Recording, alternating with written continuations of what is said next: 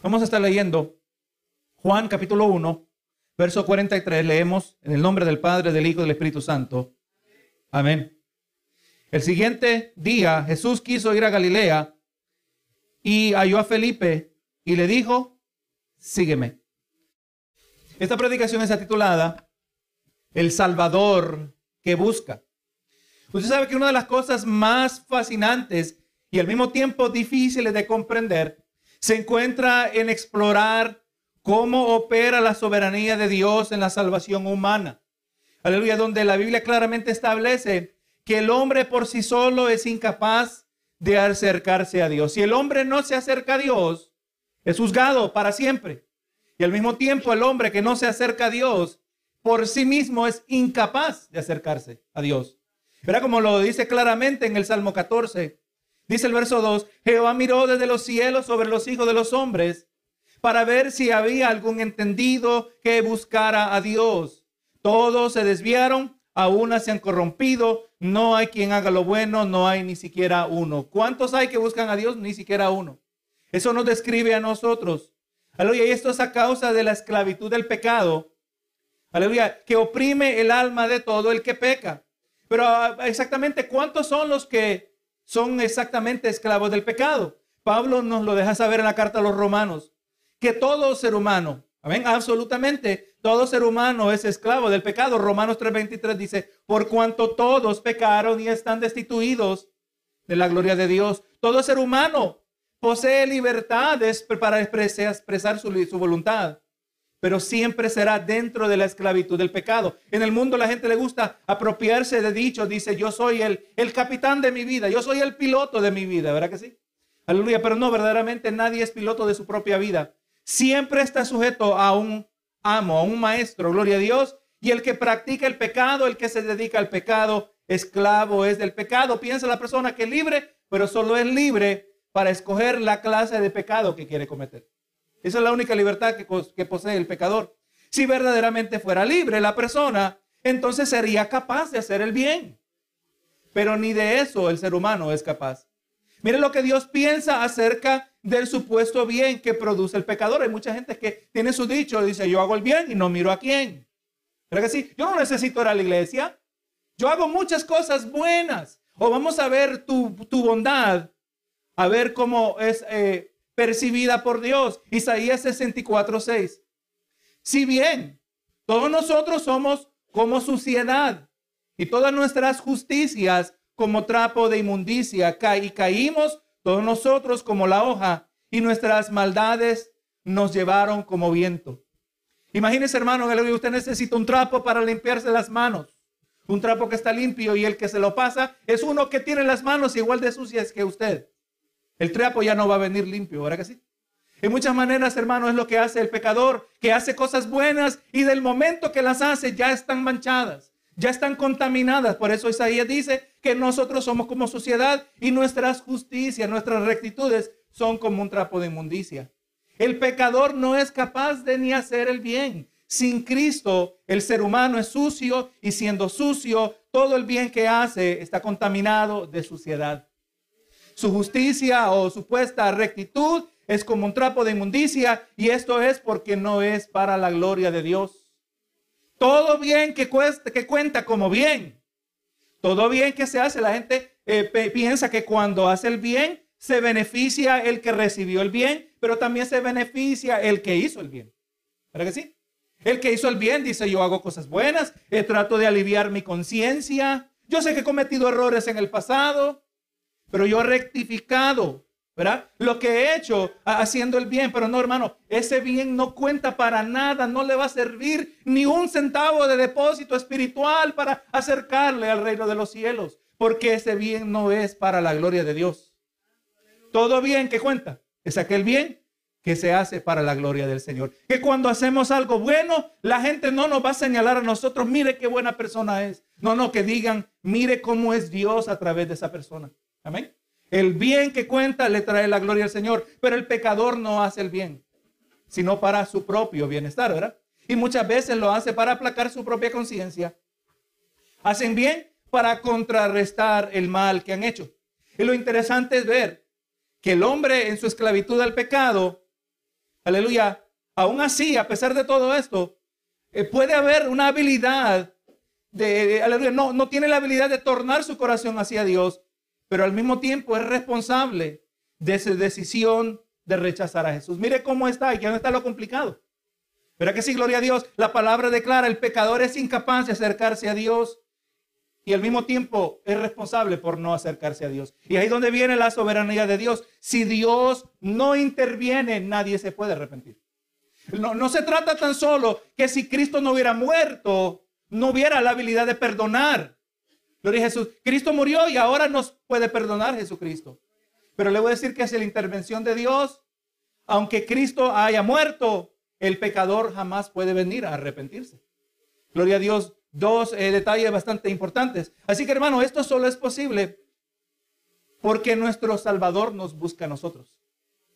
Nunca sería posible si nosotros tuviéramos que buscarlo a Él. Así que hermano, jamás nos vamos a jactar y decir, mira, es que yo soy tan buena gente, que yo soy tan inteligente, que se me presentó el Evangelio y entendí una buena oferta cuando la pude eh, presenciar y la acepté. No, no, no, no, nada de eso.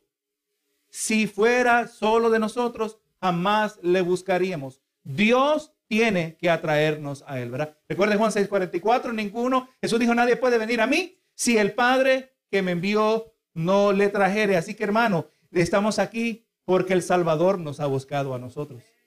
Amén. Pónganse a pensar, qué importante, qué importancia nos coloca Dios a nosotros.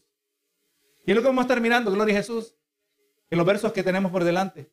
Y así, hermano, en la exploración de este verso, eh, vamos, se nos ha de brindar tres lecciones importantes. Número uno, vamos a ver que solo somos capaces de seguir a Jesús porque Él nos buscó primero.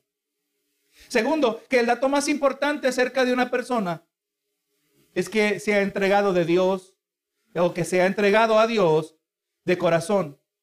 Y tercero, que solo Dios es capaz de ver el corazón del hombre. Y así, hermanos, recordamos, eh, hemos estado mirando, ver a verso por verso, este capítulo 1. Los versos de hoy nos colocan en el último de cuatro días consecutivos, ¿verdad? Mira el narrativo, se nos presentan eh, eventos que ocurrieron un día tras el otro. Aquí ya estamos en el cuarto día que forman la parte de este narrativo del, Evangelio de Juan, donde encontramos los detalles relacionados al llamamiento de algunos de los discípulos. Y estos versos también ilustran unas de las diversas formas que Dios nos atrae a Él. Recuerde, eh, no hay quien busque a Dios, no hay ni siquiera uno, ¿verdad? Todos estamos corruptos, somos, somos suciedad. ¿Y qué hace el Señor? Toma corazones de piedra y aleluya, y Él de diferentes maneras con cada persona empieza a suavizar los corazones, empieza a remover los obstáculos y sabemos y entendemos que la manera principal es a través de la proclamación de la palabra. Gloria a Jesús. Sabemos también que Dios usa las circunstancias, Dios usa momentos de crisis, porque cuando todo sale bien, muchos de nosotros o la mayoría no nos, hacer, no nos acordaríamos de Dios. Yo, yo se lo he dicho y quizá usted, ya, usted lo entiende de la misma manera. Cuando el incrédulo, cuando el tibio no se acerca a Dios, lo que está esperando es una crisis personal, ¿verdad que sí? Lo que está esperando es que la calamidad toque la puerta y lo encuentre en cero, en la cuenta bancaria espiritual, no tenga nada depositado.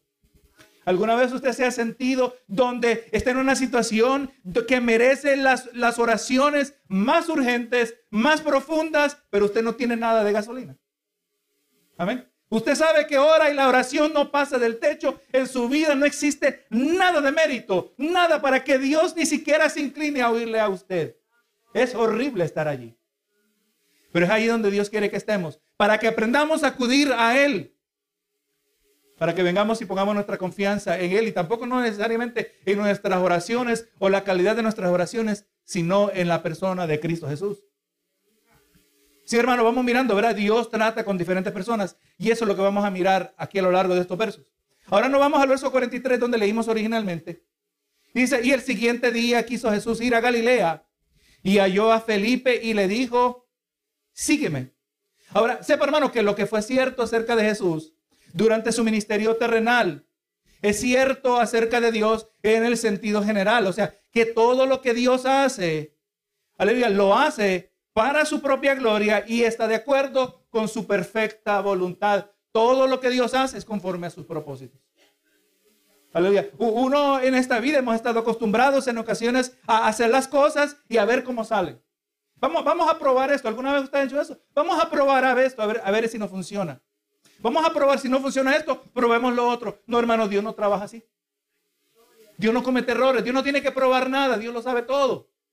Y cuando Dios hace algo, lo hace con un propósito. Y el propósito número uno es para su propia gloria, para, aleluya, y está de acuerdo a su perfecta voluntad. Hermano, Dios tiene un plan desde el comienzo de la creación hasta el final. ¿Verdad que sí? Aleluya. Desde el principio, y Dios es acta, dice, yo soy el Dios que en el comienzo muestra el final. Nadie puede hacer eso, hermano. Nadie. La gente le gusta acudir a, los que le leen la fortuna, a los espiritistas, hermano, para que los engañen, para que salgan endemoniadas las personas más bien. Que le lean las cartas, que le lean la palma. Oh, gloria y gloria es el Señor que nosotros no tenemos que acudir a esas cosas. Especialmente, hermano, porque esto está prohibido por la palabra del Señor. Pero no, hermano, cuando Dios hace algo, Él tiene un propósito. Y en este caso, encontramos a Jesús y Él decidió ir a Galilea. Entendiendo esto, imagínense, entendiendo esto, oye, Jesús decidió ir a Galilea. Esto tiene que ser importante, ¿verdad? Si hubieran andado con Jesús y entendiendo esto, es lo que usted hubiera pensando, oye, esto no es casualidad que Jesús quiso ir a Galilea. Y fue a Galilea y ahora nosotros entendemos que esto fue porque en Galilea se encontraba Felipe. Y dice, y fue a Galilea y halló a Felipe. Mire cómo cómo se expresa, ¿verdad? Esta expresión está formulada de tal manera para indicar que Jesús halló a Felipe porque fue a Galilea a buscar a Felipe. ¿Eh? O mira, no como usted y yo, ¿verdad? Que, eh, mira, el otro día yo andaba por la calle y me encontré con fulano. Oye, y, y, da la coincidencia o da la casualidad, tal y tal cosa, ¿verdad? No, no, no, Dios no, en eso no hay nada. Dios se mueve y él tiene una misión. Y él halló a Felipe porque estaba buscando a Felipe. ¿Y para qué lo estaba buscando? Ahí le dijo, y le dijo, sígueme. Fue a buscar a Felipe ahí donde estaba. Hermano, esto ilustra el proceso de la salvación. Todo comienza con Dios. Amén. Todo comienza con Dios. Dios es el que siempre ha dado el primer paso. Nosotros solo reaccionamos. Y aquí le dijo, él le dijo, sígueme. Esta expresión traducida, sígueme, puede también ser traducida literalmente, anda por el mismo camino. En hebreo o en el griego exactamente es lo que Jesús le dijo. Felipe anda por el mismo camino. Jesús le estaba diciendo a Felipe que siguiera sus pasos, que, que anduviera por el mismo camino, que le siguiera. Pero ahora nosotros entendemos que esto va más allá de lo literal. Jesús no estaba buscando simplemente un compañero de camino. Él estaba llamando, le estaba llamando a seguirle de corazón. Pero y Jesús, usted que está aquí presente, usted que me escucha, ¿Está siguiendo a Jesús en su corazón? Cuando el Salvador te busca y te invita a seguirle en su corazón o a seguirle en tu corazón, debes entender que es una decisión que ha de impactar la manera que vives. Seguir a Jesús requiere un costo personal, pero la, ganancia será de beneficio eterno. Lamentablemente muchos son invitados, aleluya, a venir a Cristo, pero se ponen a pensar en lo que tienen que dejar, porque indudablemente hay un costo. Lo que tienen que dejar, lo que tienen que abandonar, las prácticas. Aleluya, el pecado que tienen que eh, darle la espalda. Y se ponen a pensar en eso, no poniéndose a pensar en el eterno beneficio. Lo que recibimos en intercambio de lo que nosotros damos, hermano, nosotros salimos completamente ganando. No hay ninguna pérdida en seguir, a Cristo. Y Felipe siguió a Jesús Ahora notamos que no se nos brindan los detalles en este contexto inmediato, pero entendemos y vamos a seguir mirando que Felipe entregó, se entregó a Jesús, que Felipe empezó a seguir a Jesús de corazón. Mire lo que dice el pastor J.C. Ryle. Dice, se nos dice que un hombre, nos dice de un hombre llamado Felipe, siendo agregado al pequeño grupo de los discípulos de Jesús, él no muestra haber sido movido como Andrés y sus compañeros, movido por el testimonio de Juan el Bautista. Él no fue atraído como Simón Pedro por medio de la abierta declaración de un hermano. Él parece haber sido llamado directamente por Cristo mismo. Y la agencia humana parece haber, no haber sido utilizada en su llamado. Pero en la fe y la vida, Él se hizo uno con aquellos que eran discípulos antes que en Él. Y aunque guiado por diferentes senderos, todos entraron por el mismo camino, abrazaron las mismas verdades, sirvieron al mismo maestro y a lo largo alcanzaron el mismo hogar. Vamos mirando, ahora indudablemente la manera que fue llamada Pedro fue diferente. La manera que fue llamado el apóstol Juan, diferente a la manera que fue llamado Felipe. Aleluya, todos los otros fueron llamados, vamos mirando, alguien Dios usó para traerlos a Jesús. En este caso, Felipe fue llamado directamente por Jesús. Dios tiene diferentes tratos con diferentes personas, pero todos llevan al mismo camino que es Cristo Jesús. Y mire el verso 44.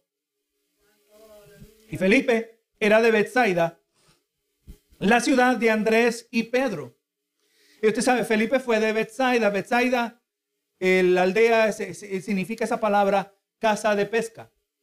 Bethsaida era una aldea pesquera al noreste del mar, del mar de Galilea. Bethsaida era una aldea que volverá a ser el lugar del futuro ministerio de Jesús. Esta ciudad va a volver a aparecer a lo largo de este libro de Juan. Y ahora el, siguiente verso que vamos a mirar es de principal interés por varias razones. Primero, porque vamos a ver el inmediato efecto de la invitación hecha a Felipe. Pero también porque en unas cortas palabras se nos explica que la llegada del Mesías es claramente presentada en el Antiguo Testamento. Usted sabe que hay comentaristas que son de la opinión que la conversión de Felipe, que cuando Jesús le dijo a Felipe, ven y sígueme, eso fue el inicio de una conversación similar a aquella que tuvo Jesús con los dos discípulos que iban camino a Emaús. El Cristo resucitado tuvo que explicar las escrituras a dos discípulos, restaurando su esperanza por una mejor comprensión o por medio de una mejor comprensión del mensaje del Antiguo Testamento. Recuerde aquí el contexto de Lucas 24, 25. Cristo había a Cristo había sido crucificado. Pero lamentablemente los discípulos, escandalizados por eventos que, cuya culminación ellos no imaginaban ni habían factorizado que Jesús iba a ser matado. Aleluya. Pensaban que ya habían presenciado el final de las cosas que ya Cristo murió y ahí se acabó la historia y ahora aparece Cristo resucitado. Ya el tercer día, con dos que iban de camino a la ciudad de Maús. Lucas 24, 25. Y ahora mire las palabras de Jesús, hermano, a estos dos discípulos. Y mire por qué les habla lo que les dice y por qué les dice lo que les dice. Entonces él les dijo, oh insensatos y tardo de corazón para creer todo lo que los profetas han dicho. O sea, ya se había dicho que esto iba a pasar. Ya se había dicho, ya se había profetizado de parte de Dios. Pero ellos eran tardos de corazón y tardos de para creer. No era necesario que el Cristo padeciera estas cosas y que entrara en su gloria. Y ahora el 27. Y comenzando desde Moisés, o sea, los escritos de Moisés, Génesis, Éxodo, Levítico, Números y Deuteronomio, y comenzando desde Moisés y siguiendo por todos los profetas, les declaraba en todas las escrituras lo que de él decían. Jesús se fue a lo largo de todo el Antiguo Testamento. Amén. Esa explicación, me hubiéramos querido tener la tecnología para que hubiera quedado grabada, ¿verdad? Esa es una explicación con grande sabiduría, cómo el Antiguo Testamento señalaba a Jesús. Es posible, ¿verdad? No sabemos que es un diálogo similar ocurrió con Felipe. Gloria a Jesús. Pero lo que sí sabemos es lo que miramos en el verso 45. Felipe halló a Natanael y le dijo, hemos hallado aquel de quien escribió Moisés en la ley, así como los profetas, a Jesús, el hijo de José de Nazaret. Entonces vemos, hermano, que Jesús halló a Felipe y ahora Felipe halló a Natanael. Gloria a Jesús. Y cuando le dijo, ahora hemos hallado a aquel que, que quien escribió Moisés en la ley, Vemos que hermano, Felipe creyó e inmediatamente se convirtió en evangelista. Ahí está, hermano, un, eh, un calificativo, un, un, requisito principal para predicar la palabra. Tenemos que creer. Tenemos ejemplos de otros que creyeron e inmediatamente empezaron a proclamar a aquel de quien, creyeron. Eh, una evangelista que quizás nosotros no la hubiéramos calificado. Una mujer que la conocemos como la mujer samaritana, ¿verdad? Una mujer que había tenido cinco esposos y el que tenía, el mismo Jesús se lo reveló, no era su marido. Y hermano, y le voy a decir que salió buena evangelista. Porque ella empezó a andar, aleluya, y encontró personas aleluya, dentro de la ciudad de Samaria, que creyeron también en Jesús a través de esta mujer, porque ella creyó, hermano. Cuando nosotros le creemos a Dios, lo que Dios dice en su palabra, Dios nos puede usar a nosotros. Nos puede usar para su gloria. Creyó inmediatamente, se convirtió en un evangelista, creyó porque comprendió que Jesús era el anunciado por medio de los escritos de Moisés, como dijimos, el Pentateuco, y también anunciado por los profetas. Aleluya. Eh, hemos leído en Isaías, yo me imagino, ¿verdad? A Felipe diciéndole a Natanael, recuerda lo que leímos en Isaías, recuerda lo que leímos en tal profeta, en Ezequiel, recuerda, aleluya, eh, hemos encontrado de quien hablaba las escrituras. Hay que recordar, ¿verdad? Que en este contexto, el pueblo de Israel no tenía el Nuevo Testamento, ¿verdad? Todavía no había sido escrito. Así que se refiere exclusivamente al Antiguo Testamento. Dice otra vez J.C. Ryle, Cristo es la suma y la sustancia del Antiguo Testamento. Hacia él señalaban las primeras promesas de Dios en los días de Adán y Enoch y Noé y Abraham y Isaac y Jacob.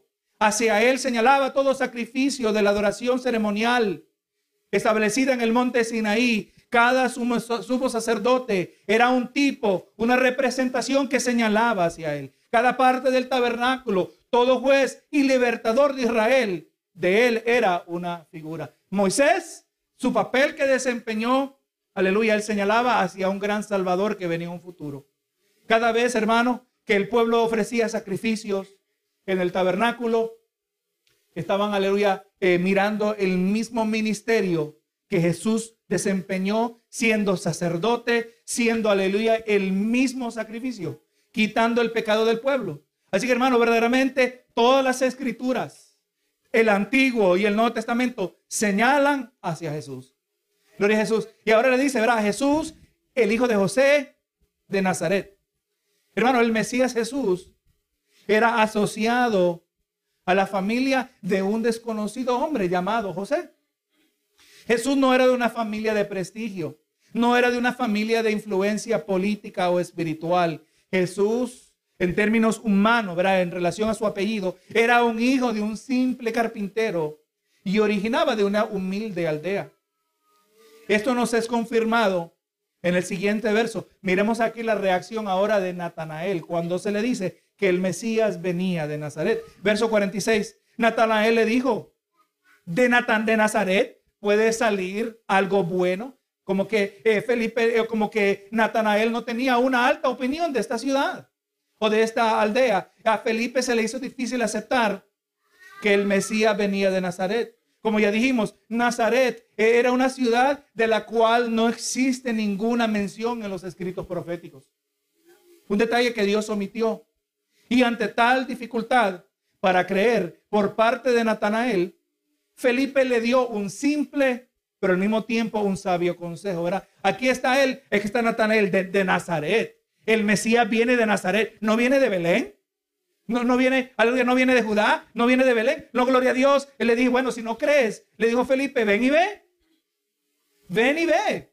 Y hermano, y eso es exactamente lo que nosotros estamos haciendo. Cuando hacemos la invitación a un incrédulo, cuando un incrédulo visita la reunión de los santos en la adoración del verdadero Dios. Le decimos, ven y ve al incrédulo cuando se tiene la oportunidad de escuchar la verdadera proclamación del Evangelio. Proclamación intensa y persuasiva que traspasa el corazón de aquel que sinceramente se acerca a Dios. Mire lo que dice Romanos 10, 17. Así que la fe es por el oír y el oír por la palabra de Dios. ¿Qué es lo que creemos nosotros acerca de esta Biblia? no es un cualquier libro.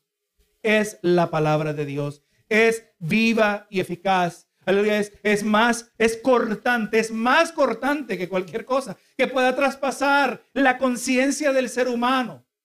Aleluya. Corta y traspasa, ¿verdad? Gloria a Dios. Es la palabra del Señor. Así que hermano, nuestra fidelidad, fidelidad a Dios resalta en importancia cuando nuestras vidas santas agradan a Dios. Y esto estará presente en nuestra reunión de adoración. Cuando estamos presentes, demostramos nuestro amor a Dios y nuestra devoción a la palabra. Y entonces él le dijo, Felipe, ven y ve. Y ahora el verso 47. Y cuando Jesús vio a Natanael que se le acercaba, dijo, he aquí, un verdadero israelita en quien no hay engaño. Hermano, ahora este verso, en este verso, Jesús revela algo importante acerca del carácter de este futuro seguidor de Jesús. Jesús, hermanos, eh, nosotros sabemos que no estaba siendo lisonjero. Jesús no estaba tratando de llenar el oído de Natanael, hablándole palabras bonitas con el fin de manipularlo. Tenga cuidado con aquella gente que le habla bonito. Pero Jesús no estaba haciendo eso. Jesús no tenía la intención de manipularlo. Jesús está expresando la virtud divina de la omnisciencia. Está mostrando que como Dios Hijo, Él tenía la habilidad de saber cosas que solo Dios puede saber, ¿verdad? Solo Dios conoce verdaderamente el corazón del hombre. Aleluya. Y le, está mostrando a Natanael que él conocía su corazón. Y Jesús le llama un verdadero israelita en quien no hay engaño. Jesús está expresando, eh, gloria a Dios, que lo que el carácter recto de Natanael revela acerca de su condición espiritual. Hermano, está diciendo Natanael, tú eres un verdadero israelita. Esa expresión no se usa levemente. Gloria a Jesús. Miren lo que dice Pablo en la carta a los romanos acerca de un verdadero israelita. Romanos 9:6 dice, no que la palabra de Dios haya fallado, porque no todos los que descienden de Israel son israelitas. Mire este detalle. No todos los que descienden de Israel son israelitas. El hecho que es descendiente de una de las doce tribus de Israel no hace del individuo un verdadero israelita. Entonces vamos mirando que Jesús se está refiriendo a otra cosa totalmente. No está diciendo uno que lleva el código genético de sus antepasados, comenzando con Abraham. No, no está hablando de eso Jesús. El mismo Romanos, en el capítulo 2, verso 29, miren lo que dice aquí. Pues no es judío el que lo es exteriormente, ni en la circuncisión que se hace exteriormente la carne, sino que es judío el que lo es en lo interior y la circuncisión es la del corazón, en espíritu, no en letra, la alabanza del cual no viene de los hombres, sino de Dios. Está hablando, hermano, que el verdadero judío, el verdadero israelita, es aquel que lo es de corazón. Amén.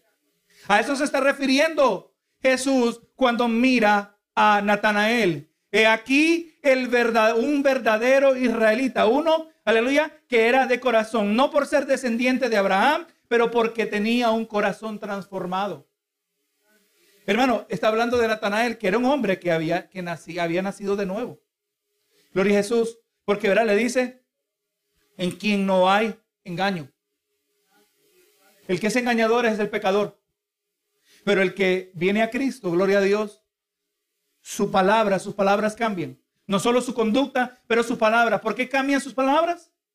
Porque el contenido del corazón ha cambiado, ¿verdad? porque de la abundancia del corazón habla la boca.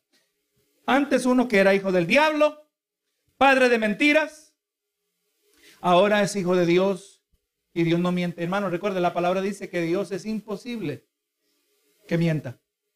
Gloria a Jesús. Así que hermano, cuando está diciendo un varón verdadero israelita en quien no hay engaño, está diciendo aquí un hombre que ha nacido de nuevo. Un hombre que ha sido transformado. Aleluya, por Dios, dice el 48. Y le dijo Natanael, ¿de dónde me conoces? Ahora, si Natanael hubiere, está, hubiese estado buscando escuchar palabras bonitas y agradables, quizá le hubiera dicho, gracias. Porque dijo Jesús algo de un buen, estableciendo el buen carácter de Natanael, ¿verdad? Él bien pudo haber dicho gracias, pero si su interés no estaba en dar apariencias, en ser mirado en una luz positiva, pero él quería saber cómo es posible que Jesús supiera esto acerca de él. Y le respondió Jesús y le dijo, antes que Felipe te llamara, cuando estabas debajo de la higuera, te vi. Hermano, hay algo significante acerca de la escena a la cual Jesús hace referencia. ¿De qué importancia era esta higuera, esta, esta planta, este árbol? Nosotros solo podemos especular, solo podemos imaginar. Para Natanael en particular, esta higuera representaba un importante significado que solo Dios era capaz de conocer. Gloria a Jesús. Es posible que esta higuera fuera un lugar frecuente que Natanael eh, utilizaba para meditar sobre la palabra de Dios. Es posible que la higuera fuera el lugar donde este hombre se convirtió en un verdadero israelita, donde la verdad traspasó su corazón. También es posible que la escena anterior, anterior a la llegada de Felipe fuera el momento donde Natanael estaba teniendo ciertos pensamientos de gran importancia espiritual. Y es posible que sus pensamientos coincidieran con la declaración que iba a venir por boca de Felipe. Es posible que Natanael meditara sobre la identidad del Mesías y su manifestación, pero no lo podemos saber con seguridad. Pero lo que sí sabemos es que su simple mención por boca de Jesús fue suficiente para convencer a este hombre recto. Gloria a Jesús, dice el 49. Y respondió Natanael y le dijo, Rabí, tú eres el Hijo de Dios, tú eres el Rey de Israel. Natanael pudo ver aquello, hermano, que Felipe le había declarado de, de, Nazaret viene a, puede venir algo bueno. Ahora eh, Natanael comprobó que sí, que sí era verdaderamente el Mesías, que había mostrado que podía conocer el contenido y el carácter del corazón del hombre. Hermano, es el mismo Dios que conocía el corazón de Natanael, es el que Dios conoce nuestro corazón. Es el que conocía nuestro corazón cuando estábamos todavía muertos en delitos y pecados.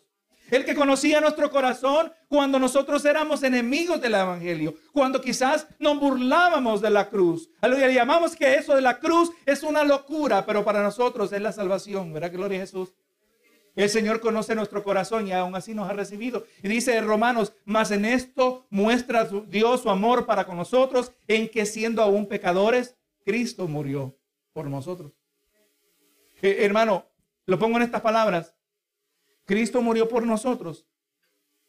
Cristo nos buscó a nosotros a pesar de quienes nosotros éramos. Amén. A pesar de quienes nosotros éramos sucios, contaminados, aleluya, eh, eh, en el pecado. No, no como una persona que no se ha bañado. No como una persona que experimenta una suciedad leve. No, no, una persona, aleluya, que está llena de fango. Una persona, aleluya, que eh, su aspecto es asqueroso y abominable ante los ojos de Dios y Dios se bajó a nuestro nivel. Ese es el que mira el corazón del hombre, hermanos. Damos gracias a Dios por su misericordia. Y su corazón, ahora hablando de Natanael, su corazón fue abierto a Dios. Inmediatamente reconoció a Jesús, el Mesías, reconoció su divinidad y también reconoció su, aleluya, su realeza. Rey, tú eres el rey de Israel.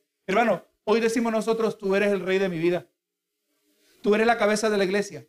Tú eres el Señor de señores. Señor, dime lo que tengo que hacer y yo lo voy a hacer conforme a tu palabra. Ese es el verdadero, aleluya, el verdadero, la verdadera lealtad, el verdadera, la verdadera entrega a Cristo Jesús. Eso es servir al Señor Jesús de corazón, reconocerle, darle lugar que a Él le pertenece. Y ahora el 50.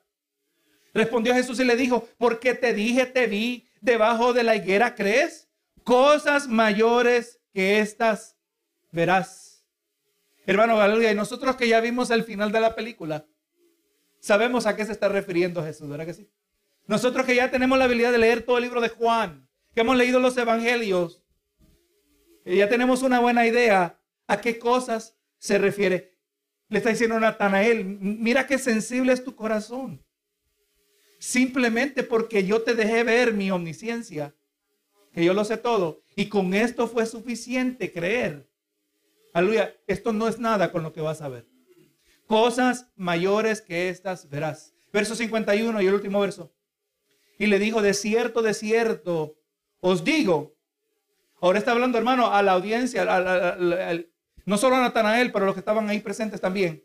De cierto, de cierto os digo, de aquí adelante veréis el cielo abierto y a los ángeles de Dios que suben y descienden sobre el Hijo del Hombre. Aquí, hermano, una escena paralela, muy similar a la que aparece en el libro de Génesis. Cuando Jacob pudo ver una visión de una escalera donde habían ángeles que subían y que bajaban. Hermano, el cielo abierto en muchas maneras se refiere a, un fluir sobrenatural de parte de Dios, afirmando la identidad mesiánica de Jesús. Recuerda, hermano, se podría decir que antes de la manifestación de Juan del Bautista, antes de la manifestación de Jesucristo, el cielo estaba, el cielo estaba cerrado.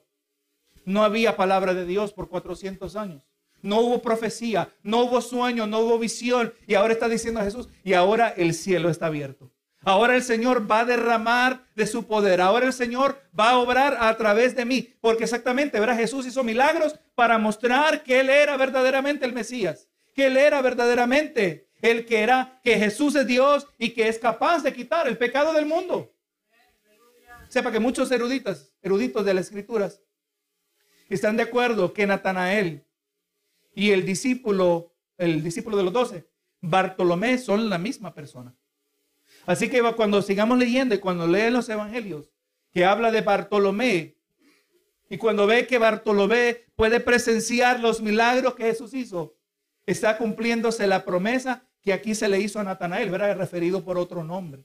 O sea, indudablemente Dios cumplió, Jesús cumplió la promesa que se le hizo. Yo, yo me imagino que si Natanael con esto quedó con la boca abierta, imagínense mirando los otros milagros de Jesús. Hermano, así debemos nosotros vivir nuestras vidas vivir nuestra vida en asombro de Dios. Gloria a Jesús. Dios no solo opera a un nivel eh, normal y cotidiano, eh, muchas veces también Dios opera de manera sobrenatural. Nos provee, nos protege de manera sobrenatural, todo conforme a sus propósitos, todo para la gloria de su nombre. Y así que hermano, los versos que pudimos examinar nos han permitido ver los acontecimientos relacionados al llamamiento de Felipe y Natanael. Felipe y Natanael hallaron a Jesús porque Jesús los halló primero.